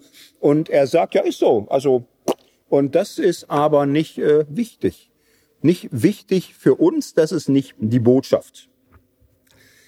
So, und ähm, das Problem, was er hat mit der zeitgenössischen Bibelauslegung in Kirche und Synagoge, ist ähm, so, dass er sagt, die können im Grunde äh, solche Gedanken nicht mal ertragen, dass du bei irgendwas sagst, das, das ist zeitbedingt und so. Nein, sie, sie wollen dich zwingen, sie üben Druck aus und sie sagen, wenn du dich hier nicht ganz und gar unserer Bibelauslegung unterwirfst und deine eigene Vernunft ausschaltest und dir alle Fragen verbietest, dann Ausschluss, Hölle, Verlorenheit, irgendwie was. Und Spinoza sagt, das ist äh, ein größeres Problem als die ahnen. Denn Worauf läuft das hinaus? Letztlich ja darauf, dass die in ihren Gemeinden viele haben, die äh, nicht glauben aus Überzeugung. Nicht glauben, weil sie Dinge geprüft haben, gecheckt haben, durchdacht haben und erkennen, dass es wahr ist. Nein, Kirchen und Synagogen sind voll von Menschen, die Dinge für wahr halten, über die sie sich nicht mal trauen nachzudenken. Und das ist aber eine völlige Verdrehung und Verkehrung dessen, was Wahrheitserkenntnis ist. Wahrheitserkenntnis ist nicht Dinge abzunicken, weil ich sonst Riesenschwierigkeiten kriege. Wahrheitserkenntnis ist äh, Dinge zu bejahen, weil ich sie einsehe, weil ich sie verstehe, weil es mich überzeugt. Und wenn du Überzeugung ersetzt durch Druck, äh, zerstörst du das Wahrheitsgewissen und die Frömmigkeit. Du zerstörst äh, die Fähigkeit, die Wahrheitsfrage ernst zu nehmen, weil es am Ende doch nur darum geht, dich anzupassen an das, was dir vorgegeben wird. Das ist aber eine knechtische Existenz. Zu der er nicht bereit war und er weiß, es gibt viele überall, die eigentlich zu viele Gedanken im Kopf haben, aber weil sie lieber Ruhe und Frieden wollen und ja auch denken, will ja mit meiner Verwandtschaft, mit meinem Freundeskreis nicht überquer und so, bin ich halt ruhig, ist ja egal. So, und das ist aber für Spinoza unwürdig, für den Geist und für das Herz, für den Glauben und für die Vernunft. Solche ähm, Religion, die auf Zwang beruht, äh, ist zutiefst unwahr, weil man hier letztlich reagiert auf Angst vor Strafe, Angst vor Sanktionen, Angst vor Ausschluss und äh, gar nicht so, wie es ja nun wirklich geschrieben steht. Gott liebt, weil man ihn als einen liebenden Gott erkannt hat. Das wäre eigentlich wahre Frömmigkeit, Liebe zu Gott, aufgrund der Erkenntnis der Liebe Gottes. Und wenn aber ein Umgang mit der Bibel das unmöglich macht und ein Zwangssystem der verständnislosen Anpassung an Glaubenssätze herbeiführt, dann ist das ein Riesenproblem für die Wahrheit und für den Glauben. So, und Spinoza schlägt dafür eine Lösung vor. So nämlich die Lösung, wir trennen Theologie und Philosophie. Mit Philosophie meint er nicht das, was heute an der Uni vorkommt. Heute an der Uni kommt ja im Grunde der heilige Rest vor. Also das, was kein anderer machen will. Ne, damals war Philosophie im, im Grunde äh, alles Mögliche, was heute eingewandert ist in Pädagogik und Soziologie und Psychologie und äh, Anthropologie und alles Mögliche und, und so. Das ist, war ja alles im Grunde die philosophische Fakultät. Das meint er.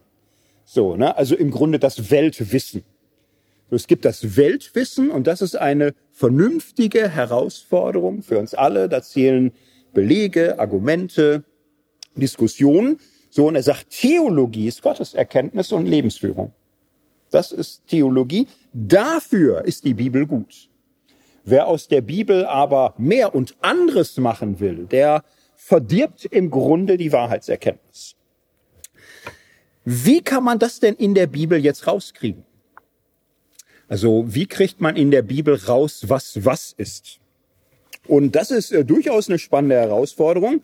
Ähm, er hat, da bringt auch so ein lustiges niederländisches Zitat drin. Er sagt, das Problem ist ja nämlich, also es gibt Kirchtümer, die sind in Europa zumindest von außen stabil. Katholiken sind stabil, weil sie kennen den Deal richtig ist, was der Papst und das Lehramt sagt. Das ist richtig. Zack. Die haben auch eine Theologie, die dir da bestes Gewissen zu macht, das abzunicken, auch wenn du es nicht verstehst. Du kannst zumindest verstehen, dass das irgendwie okay ist, weil Gott hat es so gewollt. Okay. So, und dann gibt's diese bekenntnisorientierten Grundkirchen. Ja, die haben da ihre Dinge, ihre Katechismen, du hältst dich dran. Super. So, und dann sagt er, gibt's so Protestanten, die sagen, ich folge allein der Bibel gab es in den Niederlanden auch viel. Das macht die Niederlande so wahnsinnig interessant, weil es die freigeistigsten und bibeltreuesten gleichzeitig hatte. Da brauchte man halt gute Nerven in dem Land. Ne? Und äh, die Bibeltreuesten, da machte er aber Beobachtungen und die ganze Bevölkerung auch. Jetzt hätte man ja denken können, die, die sich nur an die Bibel halten, muss ja ganz fantastisch laufen, weil die haben ja eine gemeinsame Grundlage nicht so menschliche Tradition, ständig neuen Papst und verschiedene Katechismen. Die halten sich an die Bibel, darum werden sie alle zu gemeinsamen Erkenntnis kommen, wie es ist und auch herrlich und in Freunden Gemeinschaft leben. Und äh, aber Spinoza zitiert, zitiert ein äh, niederländisches Sprichwort, das hieß kein Ketter sonder Letter. Auf Deutsch kein Ketzer ohne Buchstabe. So, das war ein Sprichwort in den Niederlanden jeder Ketzer, das heißt jede Sondergemeinschaft, jede Sondergruppe beruft sich auf den Buchstaben. So, aber alle. So, also das ist das pluralistischste, vielfältigste, chaotischste Gebilde in der Christenheit, die, die sich allein auf die Bibel berufen, die kommen am wenigsten miteinander klar, weil sie in allen großen Fragen, ob das die Taufe ist oder äh, die Prädestination Gottes oder wie die Endzeit wird oder wie man eine Kirchengemeinde leitet, ob eine Kirchengemeinde, ob die überhaupt Hauptamtliche hat oder nicht, ob die mit anderen zusammen Verbund bildet oder ganz die werden sich in nix einig irgendwie. Nur darin, dass die Bibel das alles klärt. Man weiß nicht, was rauskommt, aber die Bibel klärt es. Und äh, Spinoza sagt, ich gehe ja auch auf die Bibel zurück. Also mich nervt das ja auch, diese ganzen Papsttum und ach und, und Kirchenpräsidium und so. Aber so wie diese Bibelgläubigen es machen, funktioniert es halt nicht. So, wenn man die Bibel verständig auslegen will, muss man es vernünftig machen. Was heißt vernünftig? So, wir müssen historisch, wir müssen historisch ganz genau schauen, wie äh, die Texte damals gewachsen und geworden sind. So, und dann hat er lange Kapitel über die Entstehungsgeschichte der Bibel. Nehm nur ein Beispiel, die fünf Bücher Mose. Sagt er, wenn man die selbst liest, merkt man schnell, die sind nicht von Mose. Das hat schon vielen damals gar nicht geschmeckt. Ne? Und äh, aber Spinoza geht da die Beispiele durch und sagt, äh, wir können mit dem Ende anfangen. Ne? Mose stirbt das ist ungewöhnlich. Ne? Also eine Autobiografie, wo man am Ende seinen eigenen Tod schildert oder so, ist ungewöhnlich. So, und ähm, jetzt könnte man sagen, ja, hat Gott ihm aber geweissagt, hier und Mose, du stirbst demnächst dann auch, bist ja auch alt. Ähm, schreib einfach mit, ich sag dir, wie das sein wird mit deinem Tod. Wird schon. So, und äh, manche hatten das Gefühl, könnte sein, und wir kämen allenfalls damit klar, dass äh, dann ist er halt weg, der Moses. Ja, ein bisschen komisch, wie er stirbt und so. Weg ist er. So. Und äh, Josua könnte es ja geschrieben haben. Ne? Gott sei Dank, es liegt alles noch auf dem Pult. Josua schreibt das Ende. Und Spinoza sagt, ja, aber lasst es uns mal lesen, was da steht. Was steht denn da am Ende? Da steht, und es stand hinfort kein Prophet wie Mose auf, der Gott erkannt hätte von Angesicht zu Angesicht. Dass Gott hat dem Mose so diktiert, ja, schwierig, ne? Dann wird er noch hochmütig kurz vorm Tod und so, ist nicht gut. Äh, dass Josua das so schreibt, ist aber auch noch komischer, ehrlich gesagt. Der ist gerade weg, alle leben noch und Josua sagt, ich, ich brauche schnell ein Ende. Was klingt denn gut? Jetzt gebe ich mal richtig Gas, jetzt schreibe ich. Und es stand keiner auf, der wie Mo. Aber die hätten ja alle gesagt, ja wie? Hältst du uns alle für beschränkt oder wer weiß, was wir noch für tolle Typen werden? So. Und äh, Spinoza sagt, seien wir ehrlich. Der ganze Deal ist ja, ich gehe von der Bibel selbst aus. Wie klingt das? Für mich klingt das so, als hätte hunderte Jahre später das so verfasst. Der ganze Satz macht nur Sinn, wenn hunderte Jahre später irgendwann einer sagt, es stand hinfort kein Prophet wie Mose auf, der Gott erkannt hätte. Könnt jetzt noch auf ein drauflegen und, und sagen, äh, in der Samuel-Zeit zum Beispiel steht in den Samuel-Büchern, der Seher. Und dann heißt es im Samuel-Buch, die, die man heute Propheten nennt, nannte man damals Seher, Jose. Also selbst vom Wort, vom Wort gibt's schon das Problem. Heute ist das gar kein Thema mehr, ne? aber Spinoza hat so Beobachtungen gesammelt und gesagt, es klingt halt so, als wäre es hunderte Jahre später verfasst, wird so sein. Und er findet ja weitere Belege. Ne? Genesis 36 kann jeder Mal nachschauen, Genesis 36, Vers 31. Da heißt es über Edom, Esau ist gerade so da, ne, und dann heißt es, und dies sind die Könige, die in Edom geherrscht haben, ehe ein König herrschte über die Kinder Israels. Und dann kommt so eine lange Namensliste. Jetzt kann man darüber wegschnarchen und sagen, hier, ich hab Bock auf Josef, gib Gas und so, ne, egal. So, oder man kann aus Versehen wach sein und Fragen kriegen. So, die Könige, die in Edom geherrscht haben, ehe ein König herrschte über die Kinder Israels. Wann war das nochmal? Ja, David. Ne? David ist der erste König. Und dann, dann steht da eine ganze Reihe von Namen, das ist ein kleines Problem, dass Mose das so schreiben soll. Jetzt könnte man sagen, ist überhaupt kein Problem, weil Gott kennt ja die Zukunft. Er kann es dem Mose so geweissagt haben. Das werden die Könige sein zwischen dir und König David, die in Edom herrschen werden. Das jetzt eine besonders nützliche Weissagung ist, will ich gar nicht entscheiden müssen. Aber ähm, es liest sich nicht so.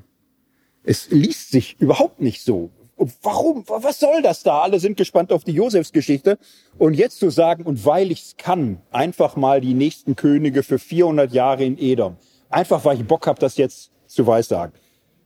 Ja, oder man sagt, also der Text ist ein klarer Beleg, dass der nicht vor Davids Zeit geschrieben worden sein kann.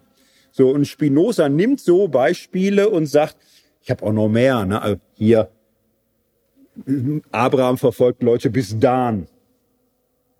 Die kriegen ihr Gebiet ja erst nach Landnahme. Da ist, äh, sind schon alle tot, die Mose überhaupt gekannt haben was soll das bei den Erzvätern? So, und, und er bringt diese ganzen Beispiele und sagt, es äh, ist halt so. Äh, wenn du vom Text ausgehst, können die fünf Bücher Mose gar nicht von Mose geschrieben worden sein. Du brauchst da ganz kuriose Ideen. Und äh, von wem ist es? Äh, Spinoza sagt, ja, also weiß, weiß ich jetzt nicht. Äh, wenn ich raten dürfte, ich würde auf äh, Esra tippen. Esra. Äh, der wird uns in der Bibel selbst beschrieben als großer Schriftgelehrter, der große Schriftgelehrte nach dem Exil. Also ich würde es dem Esra zutrauen. So. Es gibt da übrigens auch alte Überlieferung, viertes Buch Esra, das ist nicht nur Apokryph, sondern Apokryph, Apokryph, also zählt überhaupt keiner so richtig für eine heilige Schrift. Aber da gibt's so eine äh, interessante Kiste, so einen Bericht, wo es heißt, nach dem Exil, alles war kaputt, die heiligen Schriften waren auch alle weg. Und die Juden weinten und sie hatten viel Grund.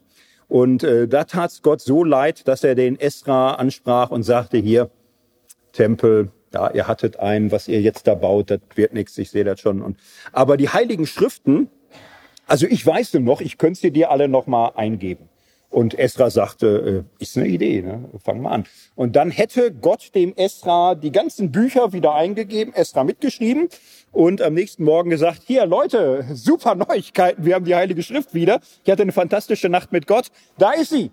So, und äh, so steht's wirklich geschrieben, antike Schrift und so. Ne? Und äh, wirklich interessant hat da irgend, aber man weiß, was, ich bin kein Exeget, sollen die sich da mit beschäftigen, so, ne? Aber interessanterweise, Spinoza tippt auf Esra. Heutigen Bibelwissenschaften sagen, also wir sind alle extrem bescheiden skeptisch, wir trauen uns kaum noch irgendwie raten. Aber von der Zeit her keine schlechte Idee, ne? So. Und ähm, so geht Spinoza Dinge durch. Und er macht lauter Beobachtungen, ähm, also seine Ergebnisse haben die meisten Zeitgenossen gehasst. Äh, seine Beobachtungen haben sie gequält. So, was nicht so ganz einfach ist, zu sagen, du Blödmann oder so. Ne? Da hätte er gesagt, darfst mich kritisieren, ist ein freies Land, liebe ich. Kritisier mich, beweist nur freies Land, fantastisch. Jetzt nochmal deine Gründe. So, und das äh, ist so das Ding.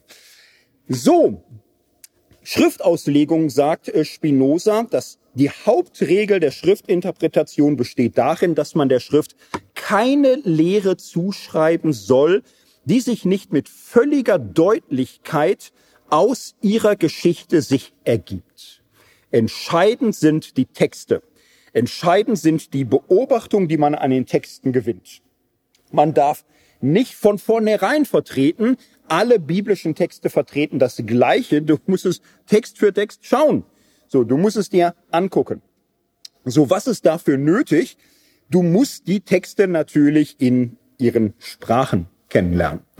Äh, geht jetzt nicht anders. Ne? Also, oder du kommst klar damit, dass du äh, in irgendeiner Weise aus zweiter Hand die Dinge in Übersetzung hast, das ist auch super, das ist für die meisten Leute völlig in Ordnung, dann, ja, du kannst ein super Gläubiger sein, wenn du aber mit fechten willst über die Bedeutung der Texte, bitte über die Texte im Original, anders geht's gar nicht.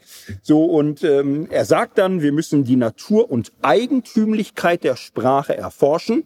Wir müssen sehen, wie die Verfasser sie verwendet haben äh, welchen Sinn das hatte im gewöhnlichen Sprachgebrauch, welche Stilmittel und so weiter. Wir müssen den Sinn nicht unterstellen und schon mitbringen, sondern ihn aus jeder Schrift einzeln erheben. Drittens müssen wir eine Geschichte der Bibel entwickeln. Wir brauchen einen Überblick, wer wann was geschrieben hat, für wen in welcher Situation. So, das heißt verstehen. Wir müssen schauen, wer war das ungefähr? Lebenslauf, Charakter, womit waren die beschäftigt? Was waren ihre Fragen? Bei welcher Gelegenheit? Für welcher Zeit? Für welche Herausforderungen? Wir brauchen das Schicksal eines jeden Buches. Wie wurde es aufgenommen? Wie wurde es überliefert? Welche Lesarten liegen vor? So müssen das alles miteinander vergleichen. Wie wurde es kanonisiert? äh, von Anfang an oder später gab es da Diskussionen. All das hat eine Geschichte der Bibel zu enthalten. Klingt so als wie ein Auftrag für die nächsten Jahrhunderte. Also mehr oder weniger so Sachen lernt man im Studium. So, und äh, Spinoza sagt, ich weiß, da ist viel zu tun. Ich mache mir jetzt hier ein paar Gedanken. Ich habe eigentlich einen normalen Beruf oder so. Ich bin froh, dass ich lebe, geliebt und gelobt sein, die freien Niederlande. Aber in die Richtung muss es gehen. So, das, das ist nötig. So, er stellt sich dann auch eine Frage, die vielleicht auch schon umging. Ja, aber Moment mal, Spinoza, dann äh, ist, ist das dann nicht Gefahr, dass im Grunde die Päpste ersetzt werden durch die Gelehrten? Wird das nicht zu einer Diktatur der Gelehrten, dass die allein erklären können, was die Bibel sagt?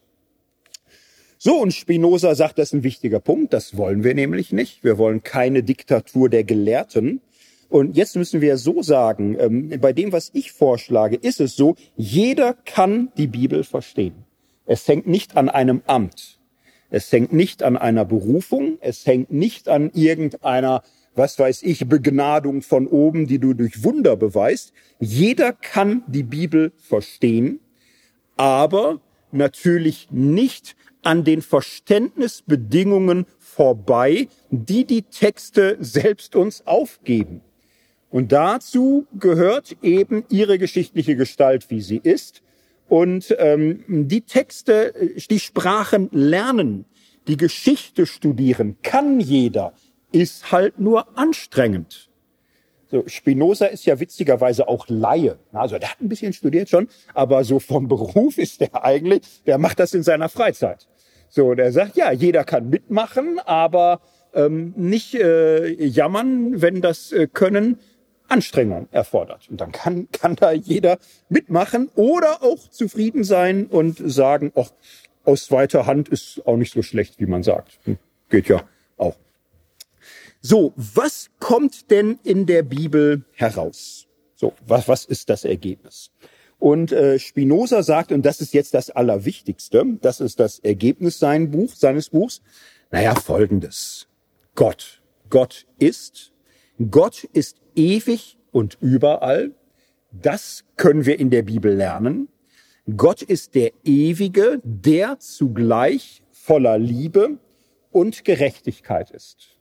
Das ist die Botschaft der Bibel. Gott ist Liebe. Gott fordert Gerechtigkeit.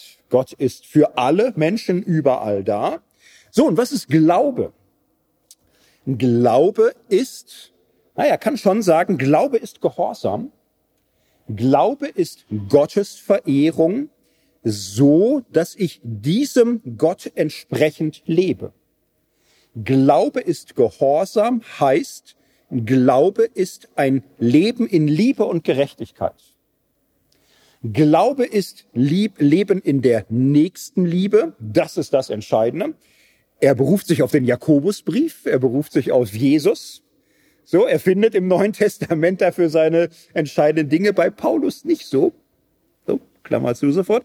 So, aber er sagt, das ist das, das Ganze. So, keiner von uns ist ohne Schuld. Alle Menschen sind Sünder.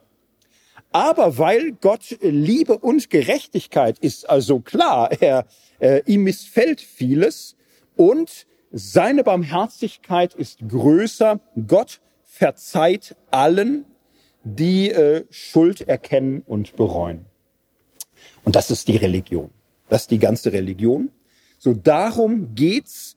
Lebe in der Liebe, diene deinem Nächsten, strebe nach Gerechtigkeit und äh, verehre Gott äh, in und über allem. Er kann auch sagen, und die Gottesverehrung, auf die Gott den größten Wert legt, ist die Nächstenliebe. So, das ist Gott am wichtigsten. Darin zeigst du, dass du glaubst. Nicht darin, dass du anderen Druck machst oder bedrohst oder dass du mit Zwang deinen Glauben vor, das ist alles Aberglaube. Das ist alles Käse, das, das kannst du alles vergessen. So, das ist ähm, die Botschaft der Bibel nach Spinoza. Dazu gehört bei ihm auch, die Geschichten der Bibel sind hilfreich, insofern sie Beispiele sind für ein solches Leben in Liebe und Gerechtigkeit. Es ist nicht der Sinn der Religion, Geschichten für wahr zu halten, die man nicht versteht oder die einem komisch vorkommen. Es gibt dann Wunderexkurs, wo er sagt, äh, viele tun so, als wäre Religion lauter übernatürliche Dinge für wahr zu halten, die man völlig spooky findet. Man muss äh, dabei wissen, äh, Spinozas Frage ist nicht, gab es Wunder in biblischer Zeit? Wenn Leute so fragen, ist schon sehr modern. Ne? Also für Spinozas Jahrhundert ist die Frage nicht, gab es Dämonen in biblischer Zeit? So, ne? Also ständig brannten irgendwo Leute, weil Pakt mit dem Teufel oder so. Ne? Für, für ihn war die Grundfrage, gibt's diese ganze Geister, Dämonen, Wunderwelt? So, jetzt und damals. Das ist eine Frage für ihn, weil ständig beriefen sich ja Leute auf Wunder und Visionen und Pakt mit dem Teufel und möge sie brennen und, und all diese ganzen Sachen. Und äh, da vertritt Spinoza die knallharte These, Gott ist äh, der Ursprung von allem. Er ist in allem und alles in ihm. Klammer auf, er hat da sehr komplizierte Gedanken, die lassen wir jetzt weg, da kann man lange drüber streiten, wie man das tituliert. Und ähm, Spinoza sagt, die Weisheit Gottes drückt sich aus in den Gesetzmäßigkeiten dieser Welt. Und äh, Gott hat die Welt so geordnet, dass sie nach seinem Willen äh, sich ereignet. Äh, Gott hat es nicht nötig, irgendwelche Ad-hoc-Reparaturen vorzunehmen bei Dinge, die ihm gerade mal missfallen. Also Spinoza sagt, wir brauchen keinen Gott, der mit Wundern dazwischen tut, weil ansonsten das Ganze entgleist. Ne, eine Maschine funktioniert. Äh, eine gute Uhr, die läuft. Wenn du sagst, ich habe eine Uhr, die funktioniert auch, ich muss siebenmal am Tag dem Zeiger auf die Sprünge helfen, sonst läuft die super, hätte man das Gefühl, der Uhrmacher, wo du warst, das ist kein Geheimtipp. Ist nicht irgendwie gut. Und sich jetzt vorzustellen, dass äh, Gott eine Welt hat, die funktioniert wie eine Uhr, die ständig per Hand nachgestellt werden muss, weil sonst er unzufrieden ist mit der Zeitansage, da hätte er Fehler gemacht. So, ne? Also das ist Spinozas Sicht. So, die Welt äh, läuft nach dem Willen Gottes. Wunder gibt es nicht in der Wirklichkeit und im Handeln Gottes. Wunder sind Ereignisse, die Menschen nicht verstehen und die ihnen wunderbar sind. Damals wie heute. So, so sieht er das für seine Zeit, ganz klar.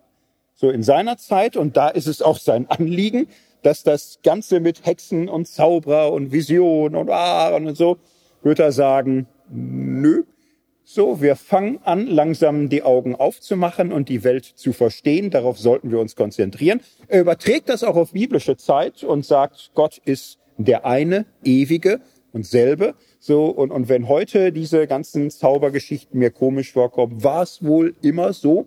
Die Bibel äh, gibt hier nichts auf für zum Wahrhalten.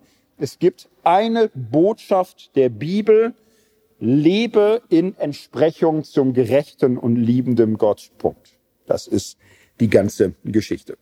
So, das war das Buch.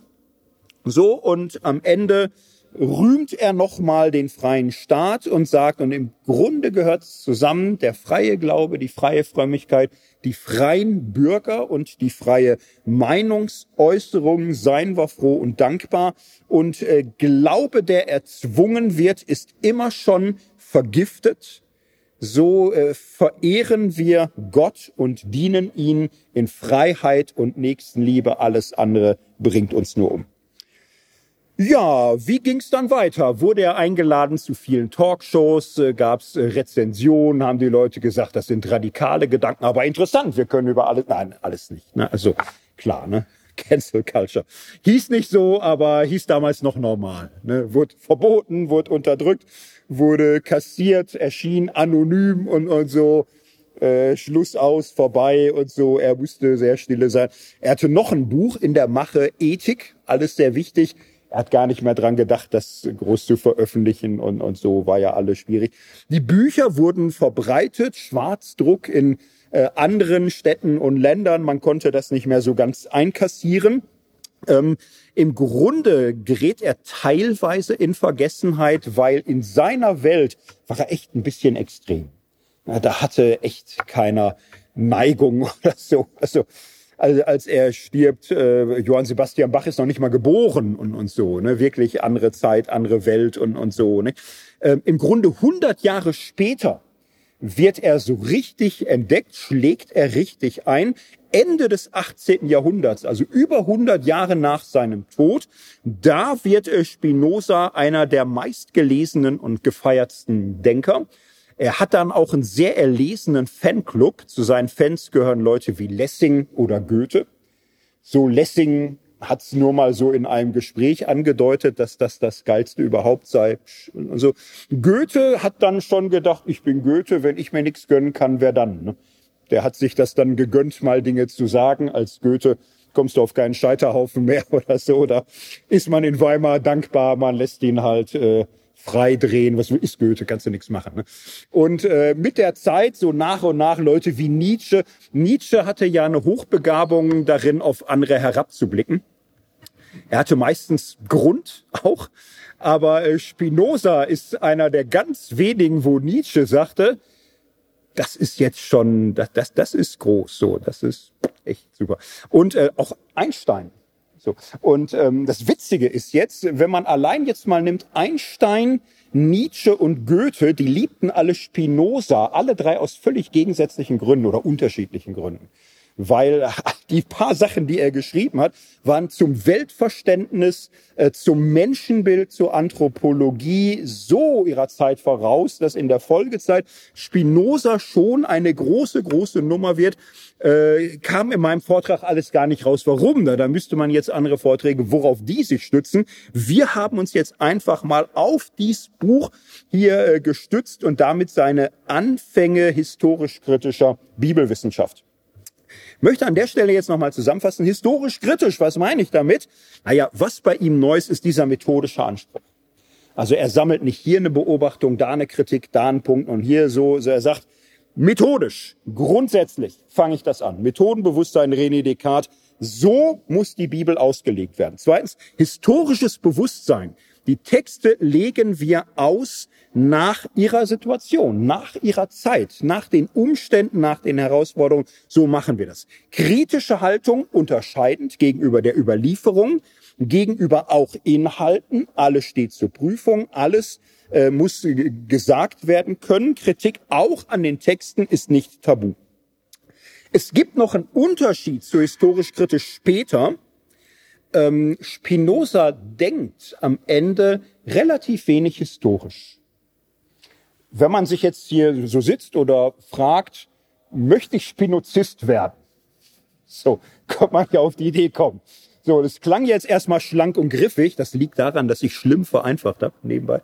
Wird schwieriger, wenn man da einsteigt. Richtig Spinozist werden, müsste man sich bisschen weiter hochschrauben noch.